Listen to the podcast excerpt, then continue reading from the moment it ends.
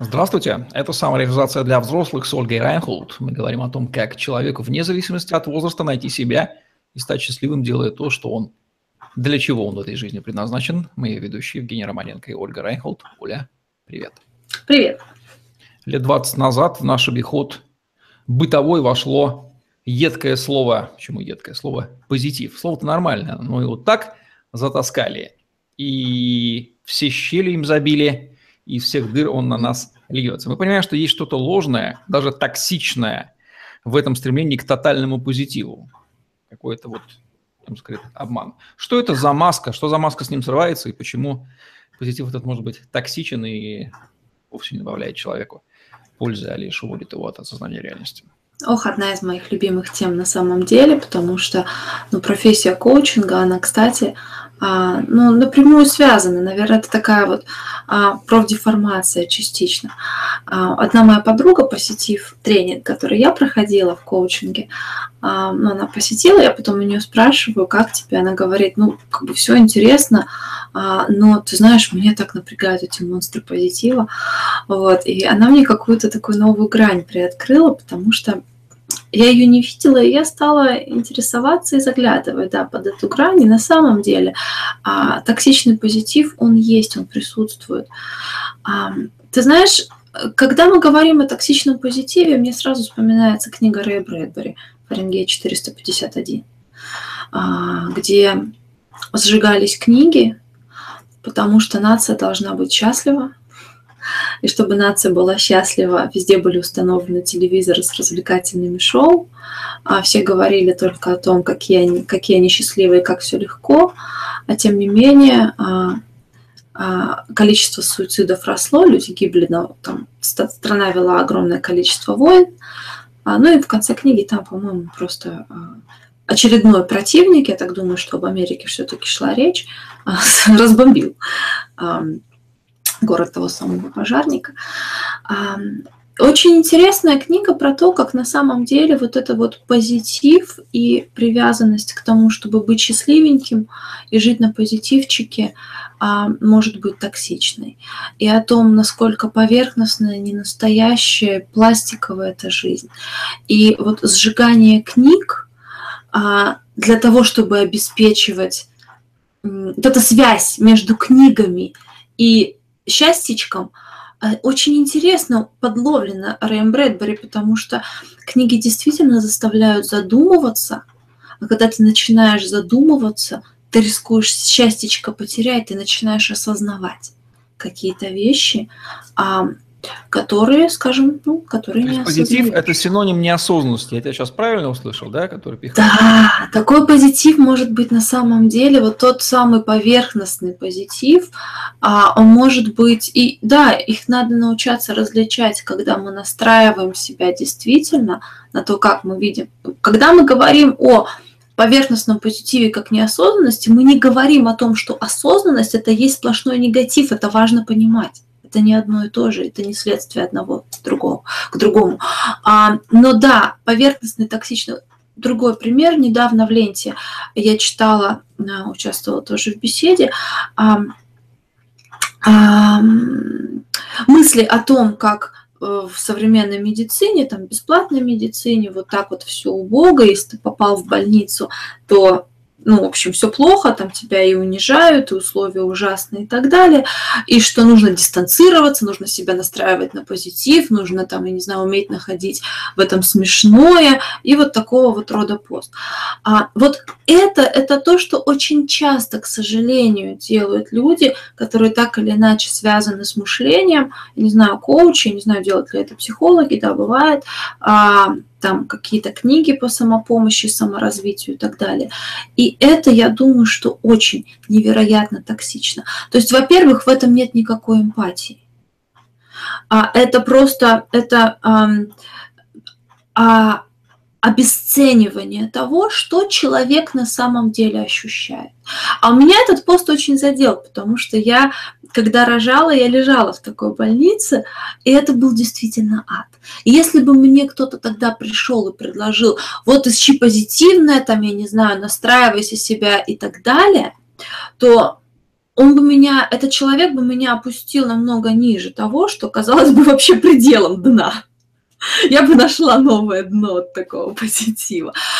Потому что, наверное, худшее, что можно сделать с человеком, а, у которого какой-то стресс, это а, вот со стороны просветленного, без эмпатии, говорить ему, как он должен чувствовать. Он не чувствует сейчас так. И тем, что мы ему говорим, как он должен чувствовать, мы делаем ему только хуже. Вот в первую очередь эмпатия. А эмпатия – это значит встать с человеком на его чувствительную плоскость, понять, что он ощущает, ощутить это тоже в первую очередь. А, и уже вот там человеку можно поддержать и помочь. И там, возможно, человеку намного больше нужно, чтобы признали его боль, чем обесценивали ее в первую очередь. И вот в этом плане токсичный позитив как реакция на а, ну, что-то негативное, особенно если это просьба о поддержке, о помощи. Не самый лучший ход, но он простой. Он простой, намного проще сказать ему, а, держись, молодец, кто мы, осознанные, а что мы делаем, мы позитивим. Это очень просто, очень просто пренебречь тем, через что человек на самом деле проходит. А, еще проще пренебречь тем, чем, через что мы сами проходим. Я очень часто, я с этим работаю очень пристально в клиентах, потому что клиенты у меня это, как правило, люди, которые достигают многого, которые могут отключиться и переть, если им нужно люди целеустремленные. Я очень часто вижу то, что а, человек как-то упомянет о какой-то проблеме или просто промелькнет, промелькнет, промелькнет, я не знаю, а, как-то глаза. Как-то ты поймаешь, что что-то у человека происходит, а, но реакция первая об этом, да нет, все нормально, я найду решение, вот такая. То есть игнорирование того, что на самом деле в тебе происходит.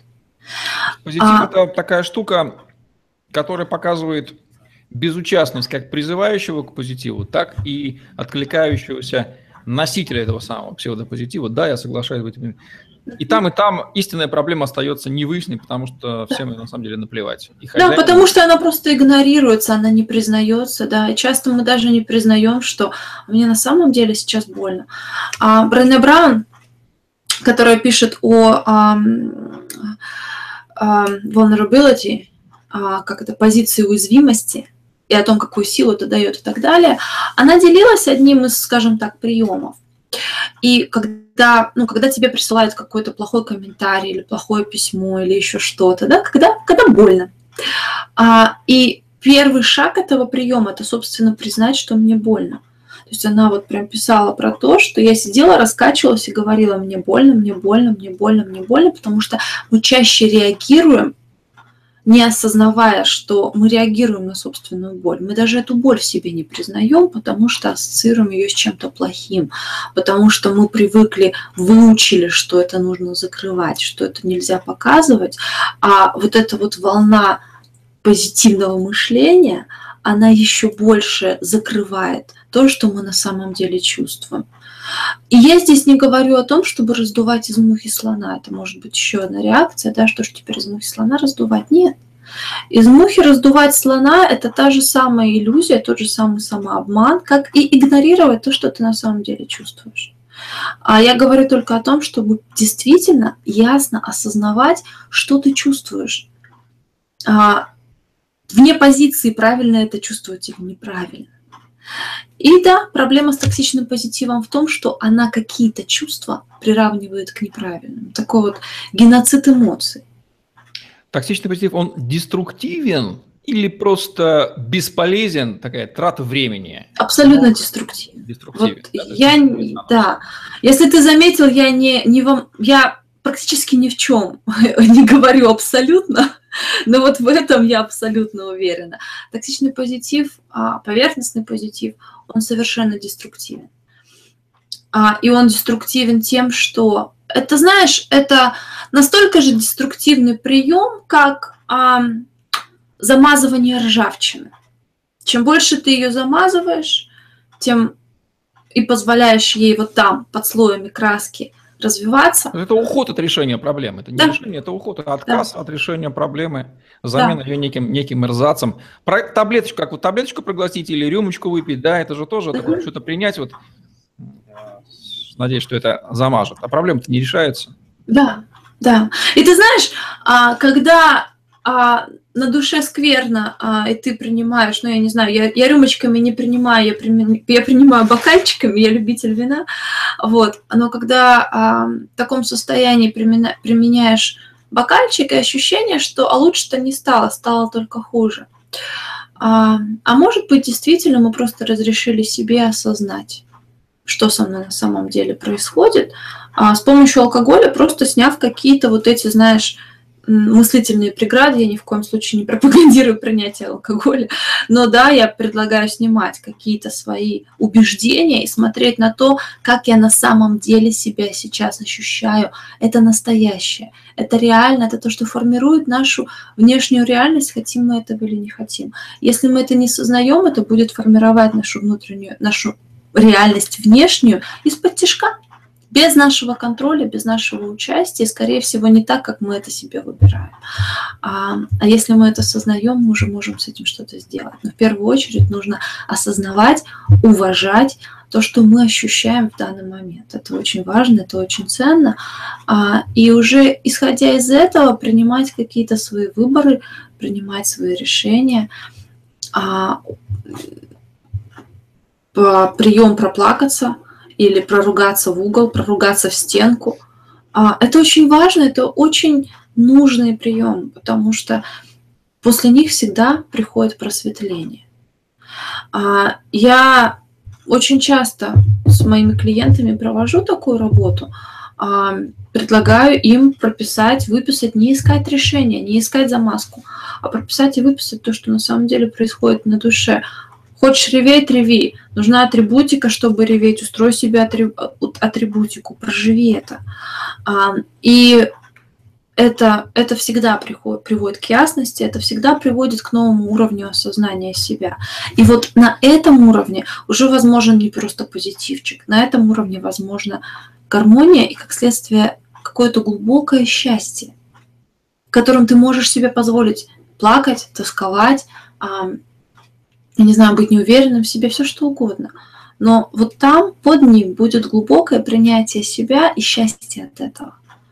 А вот чем разрушителен токсичный позитив, это то, что он не дает нам, он отсекает нам любую возможность вот это глубокое счастье почувствовать.